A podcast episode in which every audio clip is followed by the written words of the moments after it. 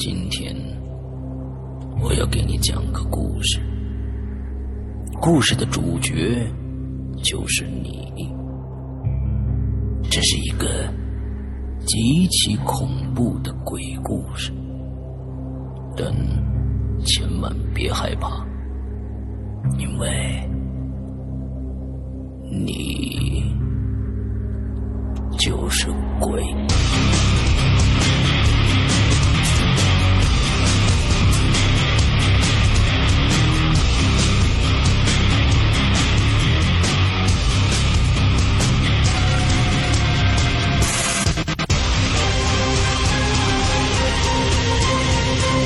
你现在收听到的是《鬼影在人间》。各位听众，大家好，欢迎收听《鬼影在人间》。那么今天呢，我们延续上一周的内容，依然请来了啊罗宾，给我们大家讲头飞出去以后的故事。OK，呃，罗宾跟大家打个招呼来。Hello，大家好，我是罗宾。OK，我们上个星期做梦头飞出去。哎，对，呃，上个星期讲到了罗宾的这个体质，呃，从高中开始就一直呃能遇到、呃看到或者梦到，完了之后各种各样的奇奇怪怪的事情啊。那呃，我们今天接着上个星期的故事来讲。呃，我们就直接接着这个橙色衣服的挂着挂在门框上的小姐姐，开了灯，关了灯，开了灯，关了灯以后，她一直挂在那儿。OK，她怎么跑到你的床边去的呢？来吧。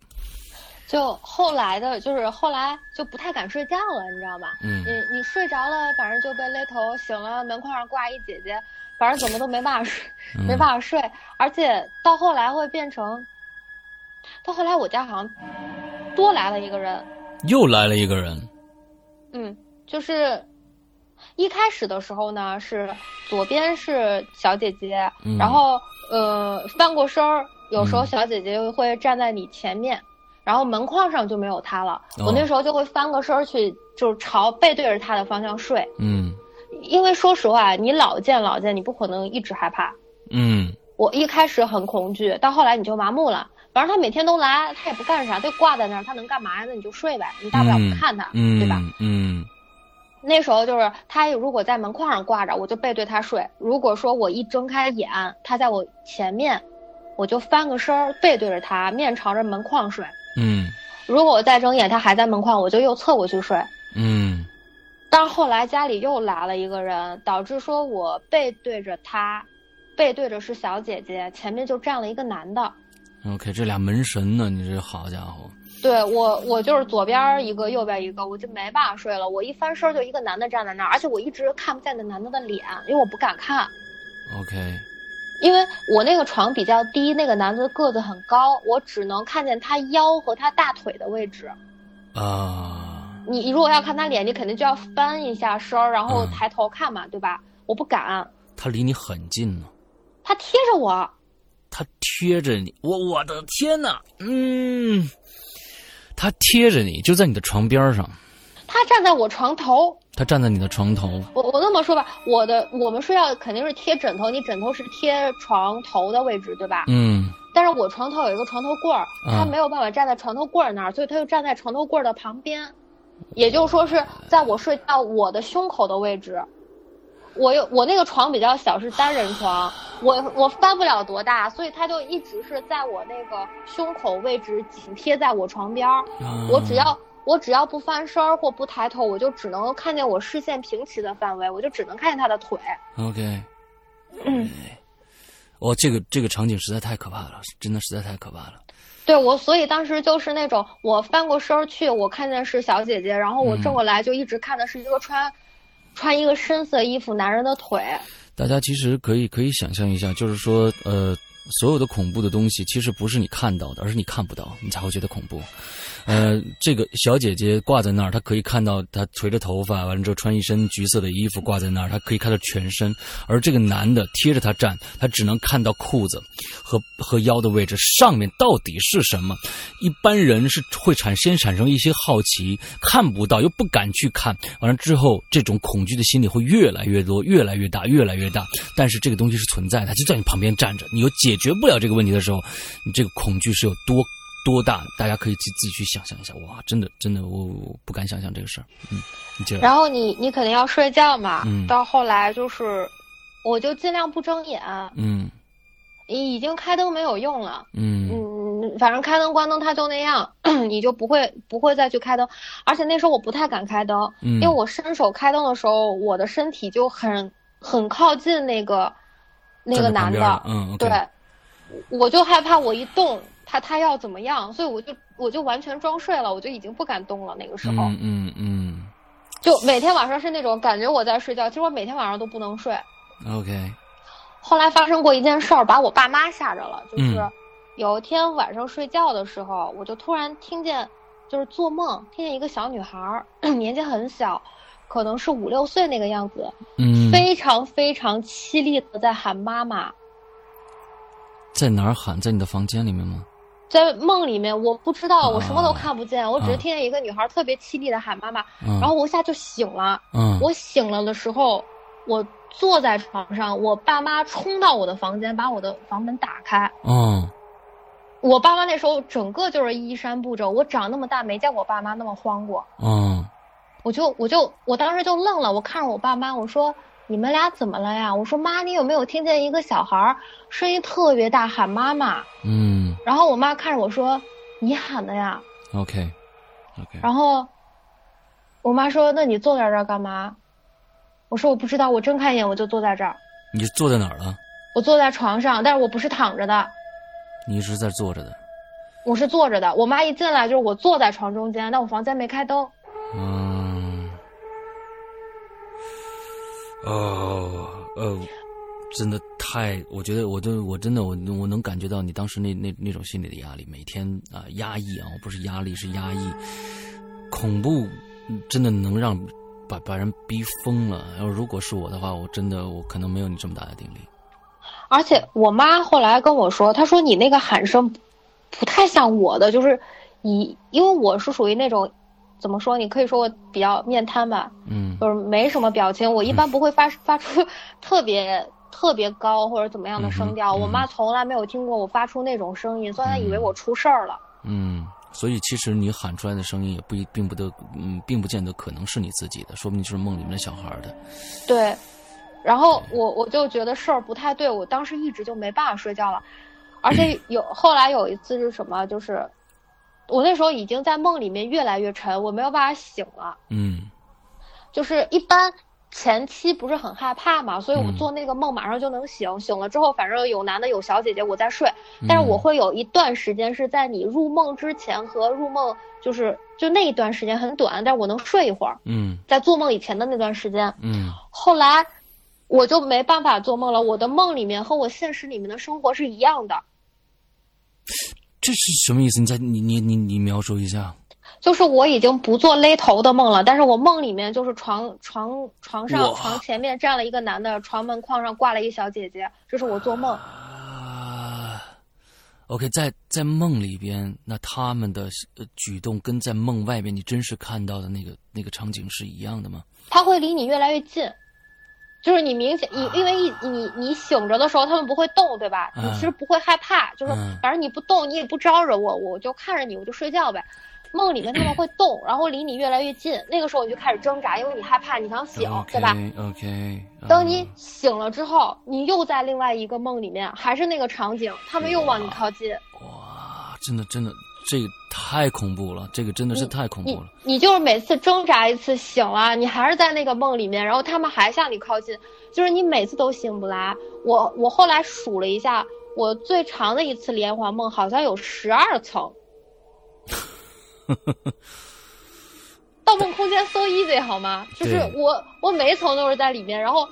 就是快被，就是他那种，就是每一层会离你近一点，每一层会离你近一点，但是你每一次觉得我要醒了，我就活过来了，然后你又在另外一个梦里面。嗯，哇！我后来那那一次就是一开始套的比较短，是就是前期的时候，我可能只套三个梦、四个梦或者两个梦。嗯。后来越套越多，我最长一次就是套了十几个梦，我醒不了。我说实话，山哥，我到最后人是绝望的，我真的觉得我会死在梦里。嗯，我明白。然后醒不了，永远醒不了。一直到那个梦做完，我觉得事儿就不对了。OK，就是那个十几个之后，我就已经很害怕了，而且我那时候状态非常差，我那时候长时间没有办法睡觉，我时间最长的时候，我将近有半年没睡，半年没睡过觉。几乎没睡过。你到什么程度？我坐在那儿写字儿，嗯。我人是睡着的，嗯，然后我我，但是我什么都不知道，哇，太恐怖了！这个我我只能在人群里面睡觉，我我不敢晚上睡觉。后来我爸妈就觉得我不对劲嘛，就是嗯。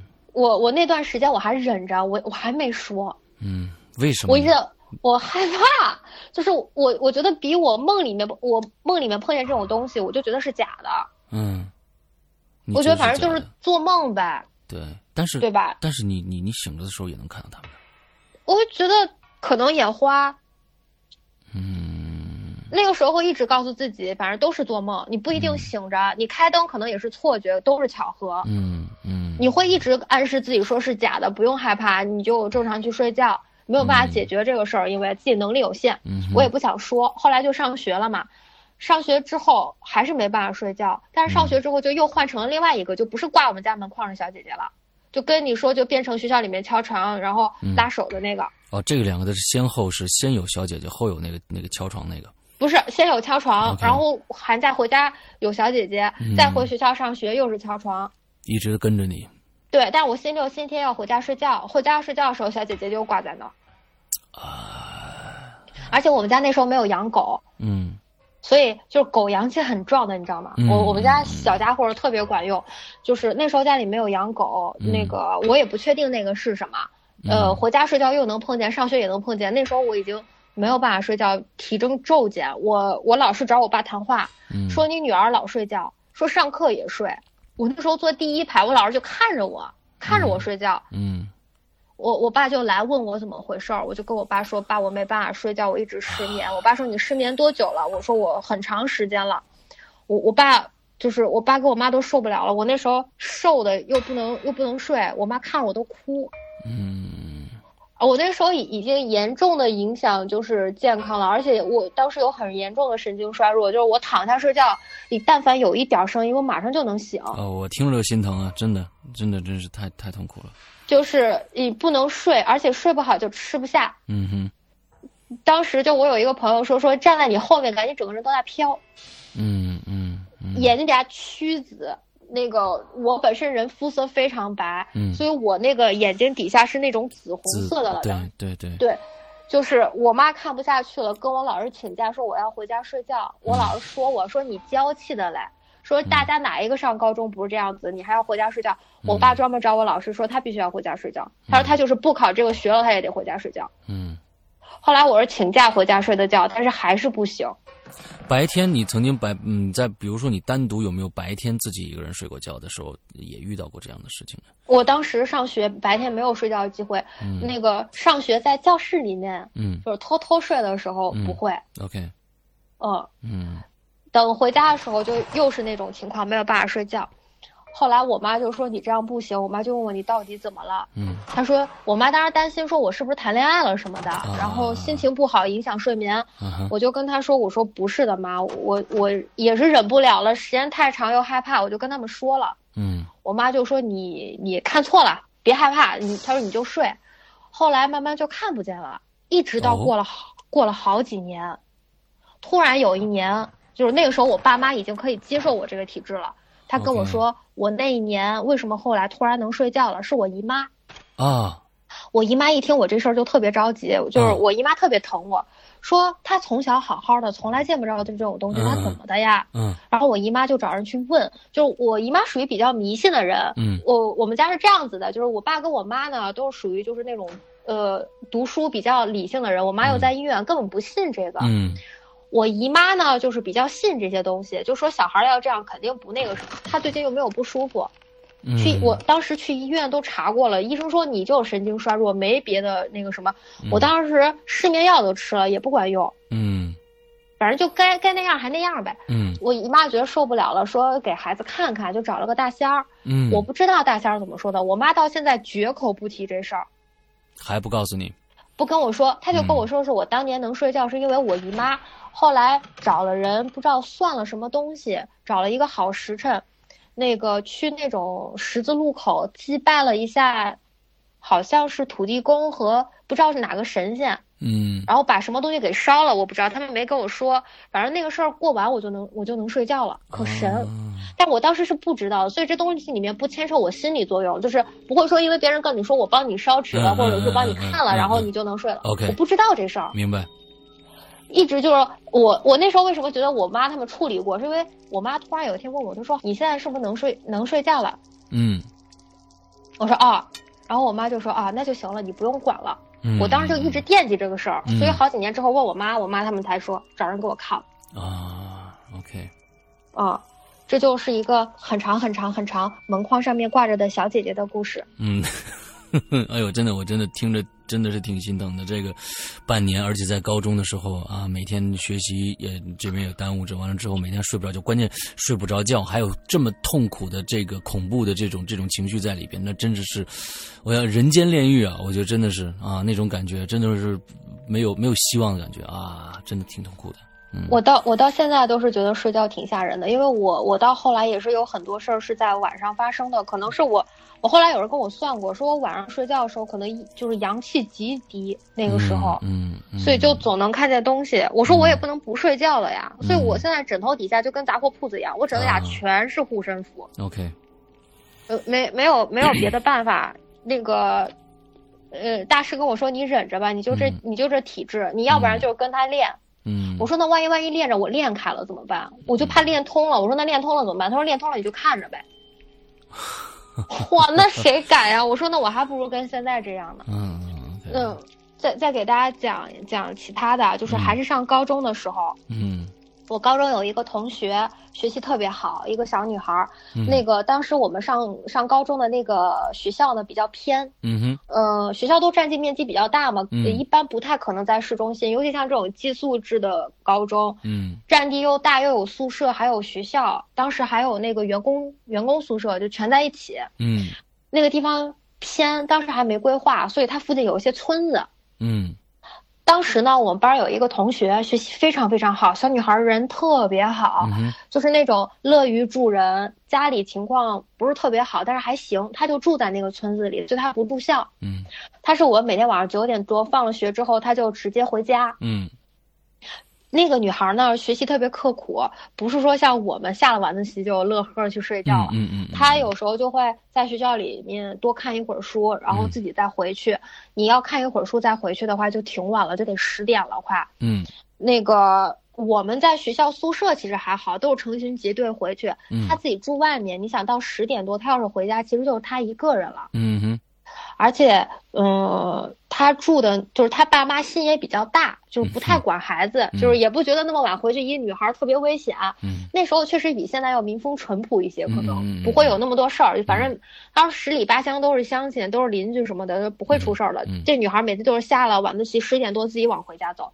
她回家有两条路，一条是远一点儿，就是要绕一点儿，但是比较安全；另外一条路呢近，但是她得跨一个坟地过去。哦。那个确实是快。他说他平常要是走那条路，他得走二十来分钟。他要是跨坟地，十几分钟就到家，可能都不用十几分钟。嗯，你他从小在那个环境长大，他觉得晚上跨坟地没什么。OK。平常反正都是，他说他也走过那个路，都是跟同学一块儿嘛。嗯。他说一群人没什么事儿，一个人应该也没什么事儿，他就自己走了。他走了一次之后，事儿就来了。OK。呃，他那天晚上自己走了，走回去。第二天早上上学，他就说他耳朵一直嗡嗡嗡嗡响。哦。当时他学习非常好，我们老师就说你是不是最近太累了，所以压力大，有点耳鸣。我那个同学当时就觉得说啊，有可能。他说那我就晚上早点回去，那个睡觉补一补，就别老熬夜了。嗯。但是他睡了很长时间还是那样，而且他嗡嗡的声音越来越大。一开始是那种跟耳鸣一样嗡的声音嘛，到后来就变成，你知道我们那个电视机一开，那个沙沙沙的声音，嗯嗯嗯，而那个沙沙沙的声音越来越大，嗯，大到他几乎听不见别人说话。OK，嗯，那就肯定已经不是耳鸣了，对吧？对，而且进东西了，而且他学习非常好，所以当时也是那种升学名额嘛，就是学校学校指望他提升升学率，为校争光啊，嗯，对，对他非常关心。他一这个样之后，老师也很担心，他听不进去课，这不就是落下了嘛？嗯，带他去医院查，医院说他耳膜、耳骨、耳蜗所有地方都是好的，没有一个地方是受损的。嗯，后来就说那就先回去看看，嗯，给他滴点儿就是耳药啊什么的，看能不能好。嗯。过了一两个月还是那样，而且情况越来越严重，他会晕。OK。我们坐在那儿，他都晕的，就是看不清黑板。嗯。而他会坐坐着就开始吐。吐。对，开始吐。他说他晕的不行，就是想吐，坐不住，耳朵里面也听不见东西，眼前全是花的。嗯。后来学校就担心，就说你是不是脑子不好，就带他去看，就查脑 CT。嗯。没有任何问题，他全身都做过检查，全是正常的，没有一点问题。他就是听不见、看不见，没有办法正常说话。OK。后来就是他就直接退学了，说回家休养。我有班同学跟他是住一块儿的，就后来跟我们说说，他回家之后找人给他看过，说是他晚上过坟地可能没走好，冲着东西了。嗯。然后那东西就一直粘着他不走。嗯。按理说他家是。在农村的应该能找到人处理这个事儿。嗯，我们就问说，那你处理了没？肯定是上学重要。那个时候都已经到就是高二左右，快到高三了。他那时候就说没，就找人处理，根本没办法，他就只能在家休养。后来，他把所有的书全都带走了，就没来上学。但是我们班一直给他留着座位。嗯，一直等到高三，就是我们不是高考报名嘛？嗯，他来了。我们想着说，那来了应该就好了嘛，应可以参加高考了，还是那样。就这孩子完全在村里面给已经给他看过了，也没没管没管用。走不了，说那东西怎么都不走。嗯。就是用尽法子，而且他学习好嘛，就是老师都在帮他打听。OK。根本就没有用。我们后来到高三见他的时候，他整个人已经瘦了一圈了。OK。也就是你跟他说话是那样子，你叫他，他会过很长时间才反应过来，他听不清。嗯。他他本来视力很好的，后来就坐第一排，然后也看不见黑板上写什么，就完全已经废掉了。到后来我们问高考参加了没，我之后有朋友说，就是他高考都没办法参加，他根本坐不住，他没有办法，就是两到三个小时坐在考场，就考场里面写卷子。哇，这是什么深仇大恨呢？就就跟上了，嗯，不知道。后来我有我有学这个朋友问过他们，嗯，他们说粘到的东西那么厉害的，除非吉利，要不然一般是可以弄走的。还有一种情况就是上辈子冤亲债主太厉害，就是不走，等你还债。嗯嗯嗯，OK。吉利是什么意思？就是非常凶，大胸的那种。啊，明白了。嗯，就是我们明白了，就对，就我们所谓那种什么穿着红衣服横死怀孕这种，嗯嗯 嗯，他他他就比较比较可怜，我他是也是被东西粘了嘛，嗯，我还有一个同学，他小姨，他小姨体质就是我们说的那种，特别容易被附身的体质，嗯，他小姨那个更惨，是一开始不知道有。不知道什么事儿，好像也是过年过节的时候去给家里家家人上坟。嗯，上坟时候带回来一个，哼，带回来一个之后呢，就是那人直接上了他身。嗯，上身他是上一开始他们都以为他小姨生病了。嗯，后来发现不对劲，他小姨是个女的。嗯，自从那东西上身之后，他小姨说话就是个男人。哇，完完全全的一个男人，然后说话带口音。根本不是他们家那边的方言。嗯，而且，那个男自从那个男的上了他小姨身，他小姨就没拿正眼看过人。他小姨一直是眼吊着的，吊着的，就是翻白眼儿。哦，我的妈呀！一直是翻白眼儿。他小姨偶尔会清醒，清醒的时候问他说：“你刚才干什么？你知道吗？”他就说：“我刚才不是一直在睡觉吗？”嗯，OK。什么都不知道，呃。到后来，这这人就越来越厉害了，就是他小姨清醒的时间越来越长，就越来越小。嗯，这个人占他身体时间越来越久，对。然后他们家人觉得事儿不对，而且他小姨到后来已经不用不用脚后跟走路了，他小姨是踮着脚走路，就站起来走。就有点有点像练芭蕾那种，整个人是吊起来的。哇，嗯，今天今这个罗宾的料真的实在是太足了。嗯，我还当时怕讲的不吓人，然后给你砸招牌。啊，没有没有，很很很恐怖，对，因为 有一些，他我其实我我觉得特别，你你讲的很多的事儿特别像，呃，西方的一些。被被附附身了以后的感觉，驱魔人是吧？对那种感觉，就是慢慢慢慢慢的变成变，慢慢来变的这种感觉。后后来他们家就把他小姨送医院了。嗯，因为他小姨已经不太吃东西了。嗯嗯嗯嗯。反正那个人在的身体，他就是不吃东西。后来就是他们找人来看嘛，医院已经治不了了，说你们家打针是，就是他这个人身体是没有问题的。嗯。说打打针也没有效果，吃东西又吐，这没办法。而且饭拿过来，一般都是这个男的在，这男的一口都不吃。啊，这男的就拿那种大老爷们儿的声音，在病房里面朝他们家里喊：“老子就是不走，准备耗死他，我就跟他陪在这儿，我就让他命搭给我。”我！他就不走，他们家一看说这事儿不对，就找人来看嘛。嗯，他们找了个道士，然后那个道士一进门儿。那个男的就从床上一下坐起来了，冲着门口在那儿喊说：“你们找些什么东西给我过来！他说你们要你们要把他引进来，我现在就从窗口跳下去。”我真的是他，真的特别像驱魔人，真的是特别像驱魔人的感觉啊！对，然后就说，问题是我知道这故事的时候，我都没看过驱魔人。嗯，然后他就冲着那一群人喊说：“你让他进来，我就跳下去。你看是他死还是我死？反正我都死了，我不怕。”嗯。他们他们不敢了呀，就把这个道士请走了。后来他们道士就跟他说：“你们家这个姑娘肯定会有清醒的时候。”嗯哼，他说：“你觉得他有清醒？”他说：“我就不走了，我就在医院守着。只要这姑娘清醒，你就把她叫过来，我就赶紧进来。”嗯嗯嗯。后来等他小姨一进，就是等他小姨一醒，他那个不是醒的时间越来越短了嘛？他小姨一醒，然后这道士就进来，有他他们说手咱们手上有一个位置，就是类似于虎口的那个位置。嗯。他们说那个地方是鬼脉，就是他们人会掐，反正我们是不会，就是类似于像掐住这个虎口的位置一样，你使劲一掐，我们人是不会痛的，嗯，但是鬼会痛，嗯。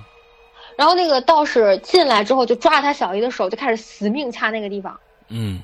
他一掐，然后那个男的就回来了，回来了，对，那男的就回来了。那个道士拉着那个男的的手，就是拉着他小姨的手，就那男的吧，拉着男的手，死命掐那个虎口，说你走不走？嗯。他说：“你不走，我现在有本事把你打到魂飞魄散。”嗯，他说：“你要是走，我能给你留条好生路。嗯，我放你一马。嗯，你你你把人姑娘饶过去，我们两不相干，我给你超度。嗯嗯嗯。然后这男的，这男的就说：‘啊，行吧，行吧，行吧，你你把我放了吧。那个我我不来纠缠他了。’然后刚说完，道道士准备做法嘛，就是在人特别松懈的时候，他一把把那个道士推开。嗯，推开了之后，就站在窗户边儿。”然后说：“你们过来，你们谁敢过来，我现在就跳下去。”说：“你们你们怕不怕他死？你们不害怕，我们就现在就跳。反正我我没关系，我不害怕。”嗯。然后就没办法了嘛，道士就又走了。OK。而且他知道他们请了道士之后，这个人基本上就不走了。哈。他小姨就一直几乎没有办法出现。后来我朋友他们家就特别着急，说这人要是再不走，他小姨估计都担忧，就很有可能就搭在那儿了。嗯嗯嗯。你人不出来，时间久了，说阳气就没有了，全部是被这人耗干。嗯嗯。而且最可怕是，这男的当时为了耗死他小姨是不吃饭的。嗯。OK。你想一个人能撑多久不吃饭？嗯。呃，到后来是他们找医院。然后给他小姨打镇定剂，打的剂量非常大，反正就是人不出事儿就行。嗯，打了镇定剂之后，把道士请进来，开始做法。嗯，做法就跟这人谈，就因为他小姨那时候打了镇定剂，就是也不会有多生龙活虎了，就不会说一下跳起来站窗边儿，他身体是提不起来那个劲儿的。嗯嗯嗯嗯，他就开始跟这这个人谈判。嗯，说你这么一次，你再来一次，我绝对把你打散了。然后，你就从他身体里面走，你想要什么，嗯，我就给你什么，嗯，但是你你不能就是老赖在活人身上，嗯，他你这样子以后下去了没办法弄，嗯，然后那个人就说他好像是他小姨上辈子跟他有关系，哦，他就是来找他报仇的，他说我不为了别的，我就是想弄死他，嗯，他说我怕什么？我又他他那意思感觉不知道是不能轮回还是不能投胎，反正就是。嗯哼。然后我就是不走。后来道士说：“他说这样吧，你走，我给你想办法。嗯。我能让你投个胎转个世，总比你一直就一直在这儿的强。” OK。是后来他们烧了很多东西，办了一场大法会，把那把那人送走的。OK。嗯，这个真的特别像西方的那个那个。因为因为好像对驱驱魔人，因为，呃，西方的魔鬼是是跟这种宗教或者是说是他他他会现身说你呃这个这个躯体是我的，呃这个躯体已经是我的了。他他的他最想做的一件事情就是把这个躯体弄死，把这个躯体弄死，彻底的占领，彻底的占领，对，特别想。反正这些东西，我现在碰见的这种很多都有这种倾向。嗯，他想占宅。嗯，就是人的身体对他们来说类似于房子，就是我想我想住进去，我就要想尽办法把里面的人赶走。OK，OK。嗯嗯，再再说一个吧，这个比较短。就之前我在西安上学学画画。嗯。西安有一种就是。我感觉在在西北那边学艺术的可能都住过这种楼，它类似于那种天井楼，嗯哼，呃，全是那种口字形的走廊，一层一层就是往上上，跟日本那种也特别像，它是个大通透的，嗯，你在楼里一喊，感觉几层楼都能听见，嗯，然后当时呢，为了靠画室近，我住那房子长就是住了一个画室底下的房子，但是那个房子，你你知道现在看就是阴就是阴气极重，嗯。它一点儿光都不见，OK，真的是一点儿光都没有。它本来有个窗户，然后那个窗户呢，外面直接封了一堵墙，它是封死的。为什么呀？我不知道。我我当时住进去的时候，我都不知道那个那个窗户是封死的。后来有就是住进去之后，一拉窗帘，那窗帘是窗帘外面是砖头，我就愣了。哇，这种太恐怖了。对，完全封死。我跟我一块住的还有两个姑娘，就是那房间特别大，我们床是在一起的。它是一个筒屋。你上高中，我们又不在家做饭，嗯，那个就是条件也不好。我们三个人是住一块儿，当时三个人住一块儿时候不害怕。那个屋里，我跟你说，不开灯伸手不见五指。那肯定的，一点光都没有啊。对，而且没有光，它有阴。对。我我当时住住在里面，当时没什么感觉，因为三个人嘛，就是也不害怕。后来他们俩去回那个太原考试了，嗯，就我一个人留下了，因为太原联考跟我不是一个时间，我就自己留在那儿。嗯当时胆子大嘛，也不觉得害怕，我就说那个我就躺在那儿睡觉呗。嗯，其实这个是这个时间就发生在之前我跟你说我没有长时间没有办法睡觉，能碰见东西之后了。啊。但是我那个时候也不知道自己体质到底是多敏感，我以为那个事儿过去了，我就再也看不见了。OK，嗯，然后你你就特别放心大胆，晚上就开始躺在那儿睡觉。对对对，嗯，就不害怕了。反正你从来没有想过自己是这个体质。晚上睡觉的时候，睡到半夜就突然听见哼哼唧唧有人唱歌，有人唱歌，对，有人唱歌哼哼唧唧的。我又我就愣了一下，我说我去，谁大半夜在楼里唱歌？这不是有病吗？我们这个楼属于那种你在一楼或者三楼任何一层一唱，全楼都能听见那种。OK，筒子楼嘛，而且声音越来越大。我后来听一听，感觉不对劲。他唱的是黄梅戏。黄梅戏。问题是我们是在西安上的学，陕西人喜欢听秦腔，他不听黄梅戏。嗯。我后来在西安待了八年，将近六年多，七呃七年多，我就没听过西安人听黄梅戏。黄梅戏 OK。之前的时候，我们有同学是陕北娃娃，然后唱那个就是放羊小调，唱的特别好，秦腔也唱特别好。我们楼里如果有人晚上唱秦腔，然后唱那个放羊歌，很正常。嗯。一唱我就知道是他。问题不是，我们楼里没有人唱黄梅戏。OK。而且我们这一群学生里面就没有南方人，嗯，没有人喜欢听这个，嗯，我当时就愣了，躺在那儿，我说，哟，这谁呀？大半夜的，然后我就翻了个身。那俩人去哪儿了？去太原考试了。哦，对对，去太原考试了，对。嗯，考艺考了，那只有我一个人，然后我就翻了个身，翻了个身，我说，咋怎么还唱呀？我就准备开灯，然后看几点了，我一开灯，人就傻住了，我眼前面站了一个人。你开灯以后，你的眼前站了一个人。关灯，我不跟你说那个屋里关灯就是伸手不见五指吗。啊，我是关灯睡觉的，我眼前什么我都看不见。OK，然后我我一开灯准备看表，我才看见我眼前站了一个人，我我全身冷了一下，我天哪啊！OK，还是那个位置哦，亲爱的，就是还是贴着我的脸，而且这次没有床头柜了，你知道吗？啊，就是他正对在我脸前，我的天呐啊！也是个男的，个子特别高，难道不是是那个吗？你你觉你觉得不是，我不是，我跟你说，你知道为什么不是吗？他比之前那个男的瘦，啊？然后他穿了他穿了一身那种，那种就是嗯，怎么说天蓝色的马褂，OK 就长袍，OK，然后就站在那儿一动不动因为他直接贴着我的眼，他比之前那个还近，所以我根本没有办法抬头。我如果抬头，就是整个人仰过去看他，我才能看见他的脸。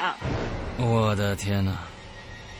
我后来想了想，我当时开灯的时候得有多膈应啊！因为我的那个灯绳是直接就是拉在我床头的，嗯我是伸手拉，也就是说我的手几乎是贴着他的衣服过去，然后拉开了床头，啊床头上的灯。OK，呃，但是但是，你觉得你过去扒拉他，我这是指一个想法，你过去扒拉他，你觉得他是实体还是虚幻的东西？我看着他是实体的，嗯，但你从来没有去去就有肢体的接触。我并不想好吗？OK，好，我跟你说，这个时候不管穿过去还是不能穿过去，你都很害怕。嗯嗯如果穿过去了，他是不是另外一个世界的好朋友，对吧？嗯嗯如果不能穿过去，他可能是我们这个世界的好朋友。啊，都很害怕，嗯，对吧？嗯，因为我嗯房间是反锁的，他怎么进来的？我的窗户是封死的，他怎么进来的？OK，我就是睡在一个密室啊。嗯，对，啥子经济给，嗯 Yes，我正要说，就是就是这么一个情况。你说有什么东西能进来？你那个时候已经不考虑它是什么了。嗯我当下的反应就是面对着他，然后闭着眼装睡，等过一会儿我再翻身睡。嗯，他还在吗我我能感觉到他在，而且他站了很久。？OK，等我睡着，他什么时候走我就不知道了。哦，你的定力真的是好大好大呀！如果我觉得，我就可能是就是就常年练出来了，但是我我我觉得，对我觉得，但是我我特别想知道你当时的感受，就是说，其实你认为那件事情过去就过去了，完之后突然你会觉得，在这一刻你会觉得我我没过去，这其实是可能是我体质上的一个问题的时候，就在当时那一晚上，你你你你你的想法是什么呢？巧合呀。啊，OK。然后你当时心里就是默默的喊了一句“卧槽”，然后转过身去继续继续睡。OK，好，而且我之前的时候在西安西安美院遇见过一次鬼打墙，就是连着，就是我刚到西安的时候，就是大家都说那晚上去西安美院转转呗。嗯嗯我朋友去上课，嗯然后我就说那我自己在西安美院里面走走，我就我就自己回宿舍了。我我不知道你去没去过西安美院，它特别小，嗯，非常，小。嗯正常来说，不用不用个十几分钟，一圈儿就能走完。嗯嗯嗯嗯，我那天晚上在里面迷了一个半小时。啊，我不是迷路，石阳哥，是因为我后来黑天我又去过，嗯，跟我那天看东西完全不一样。你看到的东西其实就完全不一样的，对好像就是一个平行空间的一样，对我那天晚上进去，然后西安美院里面没有灯，嗯哼，不可能呀！嗯哼，我我之前以为西安美院是没有灯的，嗯就那次鬼打墙，我所有的出口都出不去。嗯我曾经在一个路口走过去四次，那个警卫都认识我了。那个警卫说：“你怎么还没走出去？”我说：“我不知道。”他说：“就是直着走。”我说：“我直着走了呀。”然后我就转回去，那地方我转了四次。so 他跟我说那地方是直路，如果是直路，我怎么绕回去的？哎，后来我在里面走了，我是六点钟他们上课，我我是将近快九点了才回家的。你想我在里面绕了多长时间？而且最夸张的是，我临到快出口的时候，嗯。就快到他们跟我说已经要到西安美院门口了，嗯。我在那个地方转了半个小时没有看见路，什么路都没有，一直到我拉到一个人就一个男的，我跟他说，我说不好意思，你能跟我说一下西安美院门口在哪吗？他给我指了一下，他指了那一下之后，我看见门口了。啊，他没有指以前，就是他站的那个方向是全黑的。嗯，这事儿我到现在没有办法解释，就是为什么别人指了一下那地方就亮了，我就能看见门口了？为什么我自己在那儿走了半个小时，我什么门口都没看见？嗯，而且事后我对西安美已经非常熟了，我在那儿住时间久，嗯，那个门口旁边是不可能有任何阻挡的，就是你站在那儿没有东西能挡住你。嗯嗯，如果说那地方有树林，嗯，你看不见是正常的，那地方没有，嗯，可能就是那个高个子吧，他一直在你的侧面跟你平挡行挡挡在我眼前是吧？对，我不知道，道。我也不知道。反正反正就是当时当时就这样了呗，就是那个唱歌的跟那个男人的就这样结束了。事后我早上上学问我同学，我说你们昨天晚上谁半夜发疯就是唱歌了？我说你们有没有人听见？没有一个人跟我说昨天晚上有人唱歌，我也不知道是因为年轻大家睡得死还是怎么样，反正就没有人听见。嗯嗯嗯我也没有办法再问，我只是嗯到了第二天抓了我一个同学陪我一起睡，，OK，就是就是没有已经没有办法解决了哦。嗯而且是因为这样，我是连着两天看见那个男的的。连着第二两天对第二天已经不唱戏了，但是第二天还那个男的还是站在那儿，，OK，所以我当时就觉得，我说第三天肯定他还会来，那我不能再装作说我看不见了，那我没办法睡觉，又跟以前一样，那不就扯了吗？嗯嗯，我就找了个同学，嗯，嗯但事后等我朋友回来，就是他们俩住回来之后，那东西就再也没出现过。啊，他们我问过他们，就是我说你们有没有就是在这个房间里面遇见过什么奇怪的事情？他们说没有。嗯，就是说，西安西安委员，你到时候你有没有跟比如说往届的师哥师姐或者老师打听过，为什么他们这个宿舍楼会这么的阴？为什么连窗户都没有？就那儿放一个窗帘，外面本来是可以打开窗户的，里面后面是一堵墙呢？有没有了解过这个事情？他们就说是房窃，但是我我嗯，OK 嗯也没办法说了吧？人家跟你说房契，你能你能说什么呢？OK，嗯对吧？就是嗯，再给大家说一个，就之前也是在西安上大学的时候发生的事儿。嗯，那个是我们班有一个同学说自己是阴阳眼，嗯但是我们当时呢都就是不是很相信。嗯那个那姑娘说话有点水分，嗯就是你五五开信吧。嗯有就有一天我们那天也是，呃，那天不知道为什么就挺奇怪，我们上大课，嗯，然后临走的时候他就就是。我们那个礼堂特别大，就是嗯其实有点像电影院了，你知道吧？嗯就是那椅子也也是那种，就是我们现在看电影那种椅子。嗯完了呢，就是我们走往外走的时候，因为学生多，走的就很慢。嗯我前面就是那女孩儿，那女孩儿就指着那长排椅子其中的一个座位，嗯，就跟我们一群人说，我我们是那几个同学还没从那里面撤出来，他们还嗯站在那个椅子旁边。嗯他对着几个人说说，哎呦，人家是非常六加一，你们这和尚非常七加一，说你这上个学还带个小孩儿来，这是怎么说怎么地啊？这是准备我们学校是吧开幼教啊？嗯我们就没说话，就当没听见就都走了。我们还有一些同学在后面窃窃私语说说说哟，这这这是有病的吧？这是。嗯，等后来我们出去了，往外走，我们就偷偷问他，我说：“哎，你你刚才看见啥了呀嗯？”我说：“怎么还带了个小孩儿？”我说：“那小孩儿谁啊？”我没问说我们没看见，你不能这么问。嗯嗯，我说：“那小孩儿谁啊？”他就说：“那不是那谁谁的侄子吗？说说是跟他长得还挺像的，一小孩儿，小小的，五嗯六岁，嗯然后那个说穿了个皮夹克坐在那儿，嗯还挺好玩儿，还瞪一大眼睛看着咱。哦，我就我就愣了。，OK，我说我说他，我说你看见那小孩啦？我说那小孩在哪儿呀？嗯哼，他说就坐椅子上呀。然后他才反应过来，他就说你没看见。我说我们都没看见。他一下就不说话了，OK，就所以就再问就什么都没说。我以为这事儿就过去了。我们后来又有两节大课，嗯，我们就又去上课，教室不一样，就换另外一栋楼去上课。嗯嗯嗯我我们是那个，我们是坐一长排，人比之前教室要少，就上课的人要少，嗯但是教室也挺大的。嗯我跟我一个好基友坐一起，然后那女孩挨着我们坐，嗯就我我好基友坐坐中间，然后一边是我，一边是她。嗯上上着上着课，我那个就是我老觉得后面有人，我就回头看了一眼。嗯，我就我就问我那个好基友，我说，哎，我说咱们学院什么时候有这么个人啊？我说那个他能进来上课吗？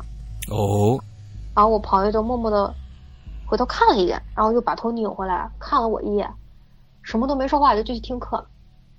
然后我就对另外一个女孩说：“我说，哎，我说，我说这这人就不理我了。我说怎么回事啊？我就说你看见后面的人，你认识他吗？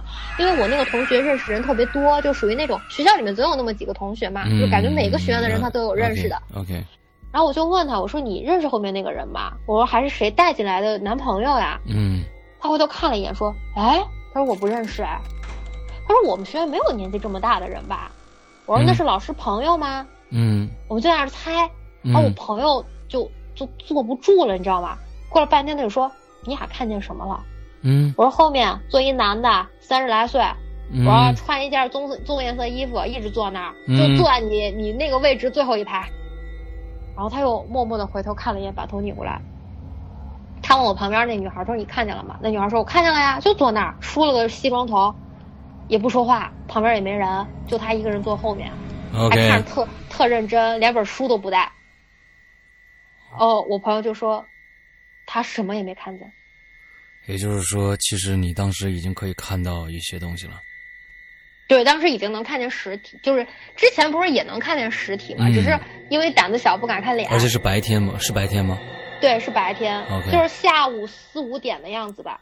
OK，啊，就是我就说他一说完，我跟我朋友都不说话了，就跟那个那个女孩，我俩就都没说话，再也没回头看一眼。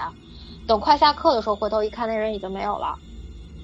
但是呢，我们这个教室只有一个门，嗯哼，只有前门。他如果要出去，嗯、我们势必就是会看见的。对的。所以我们俩就没说话，就回宿舍了。嗯、OK。他俩呢是两个都回家，他俩都是当地的。我跟我们宿舍人一块儿回去，我这人挺懒的，我说我先回去，你们俩帮我买个饭，我就先上楼。嗯、他俩说行，我就先上去了。我们那个宿舍的结构呢，就是它有一个小阳台，嗯，然后四张床，底下是桌子，上面是是床，但是因为有床的话，你洗手其实看不见门口的，对吧？嗯。然后我洗着手，就听见那个门咚咚两声，我以为是我宿舍人回来了，我我赶就是我我就我就从那个洗手台撤往外撤了一下，还朝门口喊，嗯、我说哟，你们今天买饭这么快？嗯、我刚说完我就愣了，我就看从我们宿舍的这面墙。走过来一个男的，从另外一面墙穿过去走了。嗯，我我说你们今天回来那么早的时候，那男的还回头看了我一眼，一边看一边往前走。OK，啊、uh,，哦，就就是每天都，假如说是经常可以看到这样这样的惊奇的画面的时候，真的是我觉得是人生悲剧来的。嗯、就就麻木了，我跟你说，嗯、那个。有一天晚上我们睡觉，这超短的，我们三个人，我们当时宿舍三个人都上床了，嗯，就听见那个最边角有一个桌子，桌子最底下就是我们不是放腿的地方嘛，嗯、突然有小孩笑，就是那我咯咯咯咯咯。嗯，好吧。我我当时就问我一个同学，因为他手机经常喜欢那种天真烂漫型的，你知道吧？嗯，我就说真真，你手机没拿上来吗？嗯。然后真真默默的把手机在我眼前晃了一下，他说我手机在床上，并没有响。嗯，我说床底下是什么呀.然后没有一个人说话。我说要不要看一下？他们说不看了，什么都不看了，有东西也不看。嗯，好吧。对 Okay. 有有些事情是没有办法解释的。对，没错，没错。呃，我不知道，呃，罗宾还有多少故事啊？我才给你讲到第三个，一共多少个？我给你整了十条。OK，然后问题每一条里面都有小的点，所以我觉得可能我们的听众是蛮有福气的啊。我觉得你这个能做好几个系列。那今天时间真的差不多了，我们两集的量，呃，今天晚上我们就先约到这儿。之后呢，呃，我估计呢，你这两集的呃这个内容已经可以再打造，把你打造成我们《孤影在人间》的另外一个网红了。OK，嗯嗯，之后大家可能都会都会呃特别想希望下一次你什么时候再来？我觉得那咱们俩就再约。好，好不好？今天已经非常非常棒了，我觉得给到了我们很多很多。其实你讲的非常非常让人觉得，就是真的是你你切身经历的这种感受，亲身亲身经历这种感受，尤其是，呃，就是小姐姐啊和这大 这床边的大叔的这个故事，我觉得真的能特别能感受到你当时心里面那那那种纠结的痛。我天，我我都觉得非常心疼啊！完了之后，还你这才讲了三个故事，一共十个故事准备了，完了之后还有。七个，我不知道这七个还有是是什么样等量级的。我相信你一一般会把最比较恐怖的，要不然放在中间，要不然放在最后，所以可能真正恐怖的还没来。所以上哥，我给你讲的都是很短的，所以。我都没给你讲那种长的、有前因后果的那种。所以我觉得今天只是一个开始啊，只是一个恐怖的开始。所以大家期待一下吧，真的，我也现在非常非常期待下一次罗宾来我们这边做客的时候，带给我们是什么样的一个故事啊？我觉得屌丝道士啊什么之类的这样的这些长篇呢，都是浮云，你知道吧？这是真的，那些都是假的，是吧？但还不如假的呢。我我我借咱们节目跟听众说一下吧，就是有一些世界是你不知道的，但是你也没有必要去知道。嗯，对，没错。知道了没有？没有没有任何的意义。知道了能怎么样呢？能上天吗？可能真能让你上天。除了这以外。不能有别的别的任何的事情了，而且会带来一些非常负面的效果。对，真的会影响你的身体，甚至是你的运气，甚至会影响你的家人。没错，就是我们，我我本来之后想给你讲一个，就我们今天时间也来不及了。那个真的就是影响了很多人，就是会会出人命的那种。OK。我们我们，呃，罗宾真的是一个讲故事的高手。不仅呢，在后面在在结尾的时候做了一个总结的陈词，而且把下一集的扣给你 给你给你扣好了。希望大家来下一集来听，是吧？OK，好的好的，我们非常非常感谢今天啊，我们两个小时啊，罗宾跟我们聊的这两个小时的内容。呃，期待你的下一次呃再次造访我们归隐在人间。感谢感谢。好的，也谢谢石阳哥。嗯，那今天的节目到这儿结束了，祝大家这一周快乐开心。拜拜，大家拜拜。